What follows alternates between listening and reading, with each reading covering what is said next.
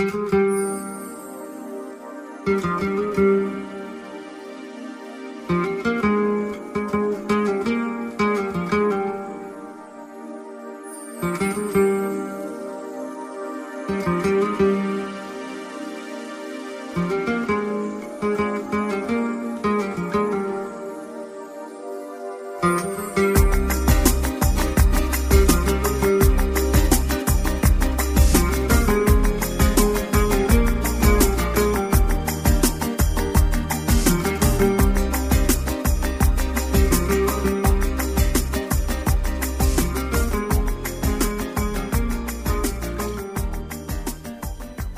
听友，大家好，这里是静听书屋，我是主播空谷悠然。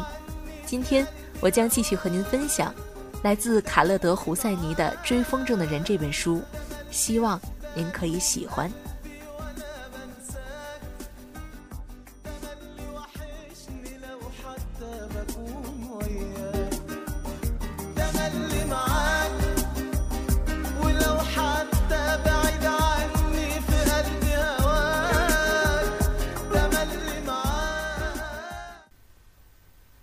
是紧张的如同我流血的手拉着的那条玻璃线，人们纷纷顿足、拍掌、尖叫、欢呼，干掉他，干掉他！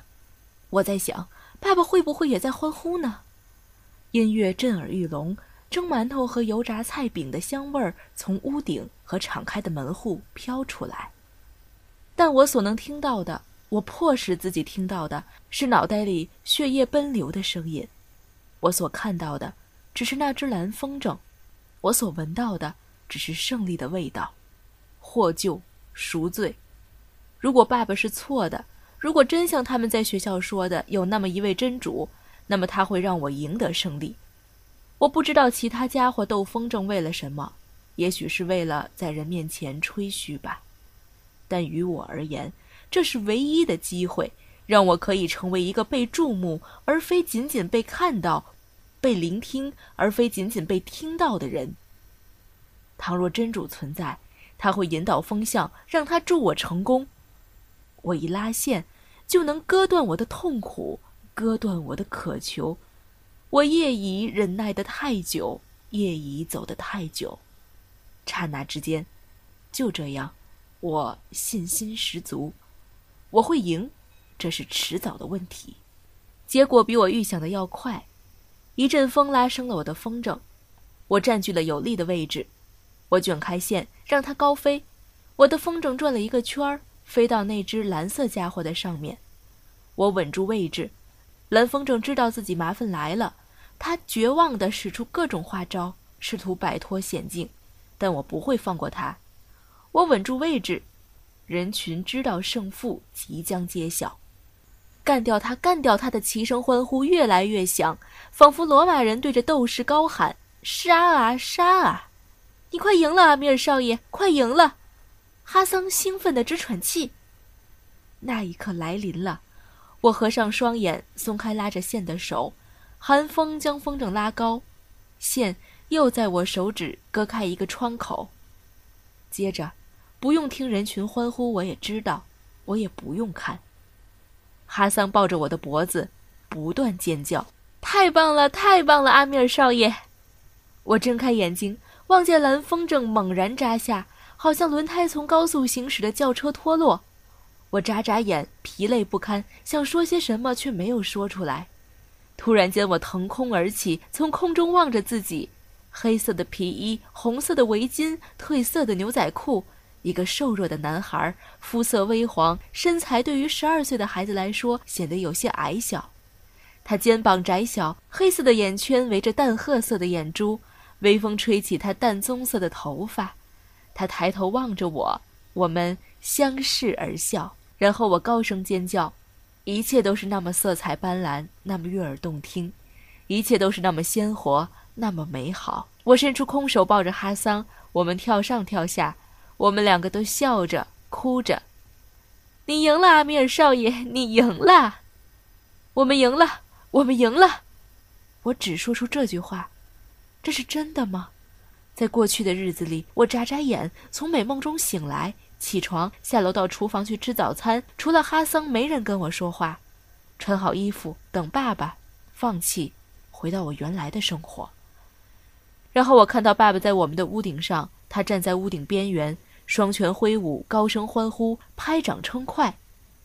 就在那儿，我体验到有生以来最棒的一刻，看见爸爸站在屋顶上，终于以我为荣。但他似乎在做别的事情，双手焦急地摇动。于是我明白，哈桑，我们，我知道。他从我们的拥抱中挣脱。安拉保佑。我们等会儿再庆祝吧。现在我要去帮你追那只蓝风筝。他放下卷轴，撒腿就跑。他穿的那件绿色长袍的后褶边拖在雪地上。哈桑，我大喊：“把他带回来！”他的橡胶靴子踢起阵阵雪花，已经飞奔到街道的拐角处。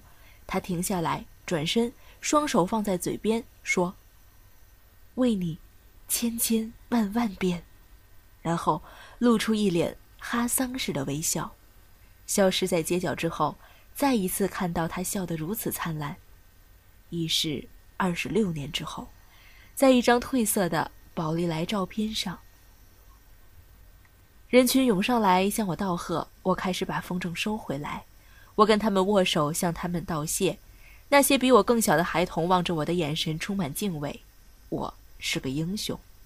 人们伸手拍拍我的后背，摸摸我的头发。我边拉着线边朝每个人微笑，但我的心思在那只蓝风筝上。最后，我收回了自己的风筝。我捡起脚下的卷轴，把松弛的线收好，期间又握了几双手，接着走回家。走到那扇断铁大门时，阿里在门后等着。他从栅栏伸出手，恭喜。我把风筝和卷轴给他，握握他的手，谢谢你，亲爱的阿里，我一直为你祈祷。嗯，继续祈祷吧，我们还没全赢呢。我匆忙走回街上，我没向阿里问起爸爸，我还不想见到他。在我脑里，一切都计划好了，我要班师回朝，像一个英雄，用鲜血淋漓的手捧着战利品，我要万头攒动，万众瞩目。罗斯坦和索拉伯彼此打量，此时无声胜有声。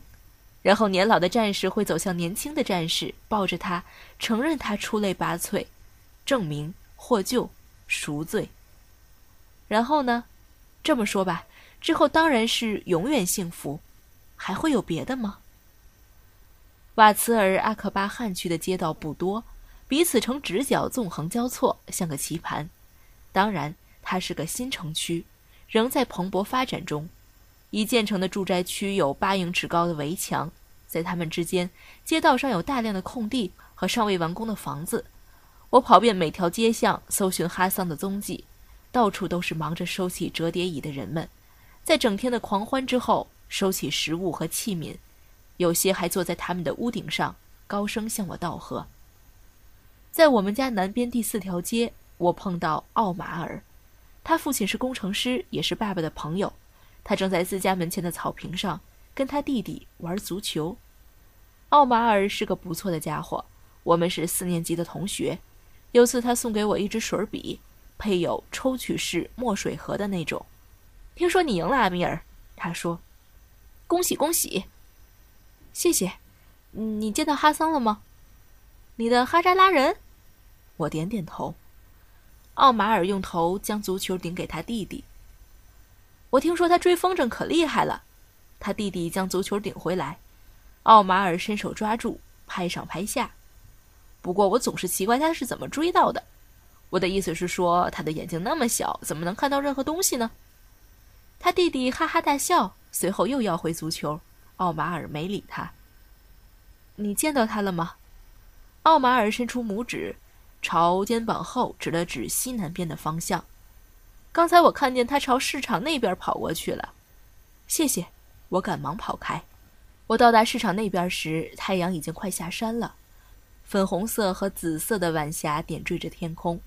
再走几条街就是哈吉雅霍清真寺，僧侣在那儿高声呼喊，号令那些朝拜者铺开毯子，朝西边磕头，诚心祷告。每日五次的祈祷，哈桑从不错过。就算我们在玩，他也会告退。从院子里的深井汲起一桶水，清洗完毕，消失在那间破屋子里面。隔几分钟，他就会面带微笑走出来，发现我坐在墙上，或者坐在树枝上。可是他今晚就要错过祈祷了，那全因为我。市场不一会儿就空荡荡的，做生意的人都打烊了。我在一片泥泞中奔走，两边是成排的挤得紧紧的小店，人们可以在一个血水横流的摊前买刚宰好的野鸡，而隔壁的小店则出售电子计算器。我在零落的人群中寻路前进，步履维艰的乞丐身上披着一层又一层的破布，小贩肩上扛着毛毯，布料商人和出售生鲜的屠夫则在关上铺门。我找不到哈桑的踪迹。我停在一个卖干果的小摊面前，有个年老的商人戴着蓝色的头巾，把一袋袋松子和葡萄干放到驴子身上。我向他描述哈桑的相貌，他停下来，久久看着我，然后开口说：“兴许我见过他。”他跑哪边去了？他上下打量着我。像你这样的男孩，干嘛在这个时候找一个哈扎拉人呢？他艳羡地看着我的皮衣和牛仔裤，牛仔穿的裤子。我们总是这样说，在阿富汗，拥有任何不是二手的美国货都是财富的象征。我得找到他，老爷。他是你的什么人？他问。我不知道他干嘛要这样问，但我提醒自己，不耐烦只会让他缄口不言。他是我家仆人的儿子，我说。那老人扬了扬灰白的眉毛，是吗？幸运的哈扎拉人又这么关心他的主人。他的父亲应该跪在你的跟前，用睫毛扫去你靴子上的灰尘。你到底告不告诉我呀？他将一只手放在驴背上，指着南边。我想我看见你说的那个男孩朝那边跑去，他手里拿着一只风筝，蓝色的风筝。真的吗？我说。为你，千千万万遍，他这样承诺过。好样的，哈桑！好样的，可靠的哈桑！他一诺千金，替我追到了最后那只风筝。当然，嗯，这个时候，哎，他们也许已经逮到他了。那个老人咕哝着说，把另一只箱子搬到驴背上。什么人？其他几个男孩。他说，他们追着他，他们的打扮跟你差不多。他抬眼看看天空，叹了口气：“走开吧，你耽误了我做祷告。”但我已经朝那条小巷飞奔而去。有那么几分钟，我徒劳无功地在市场中搜寻着。兴许那个老人看走了眼，可是他看到了蓝色的风筝，想到亲手拿着那只风筝。我探头寻找每条通道、每家店铺，没有哈桑的踪迹。我正在担心，天就快黑了。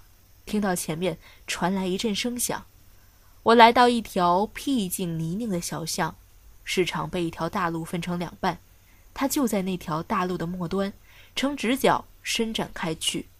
小巷车辙宛然，我走在上面，随着声音而去，靴子在泥泞中嘎吱作响，我呼出的气变成白雾。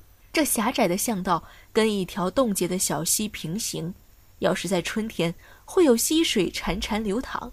小巷的另外一边是成排的白树，枝头堆满积雪，散落在一些窄巷交错的平顶粘土房屋之间。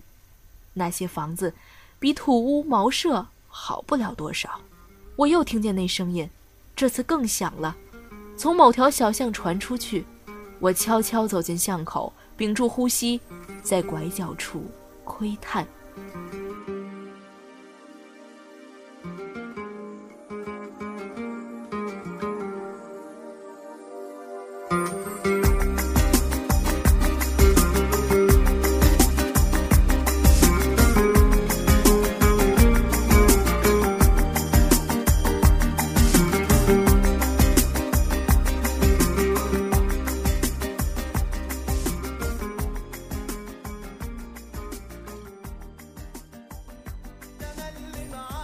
以上就是本期静听书屋的全部内容了。如果您喜欢我的节目，也可以在新浪微博中搜索“空谷悠然”和我进行互动。感谢您的收听，让我们下期再见。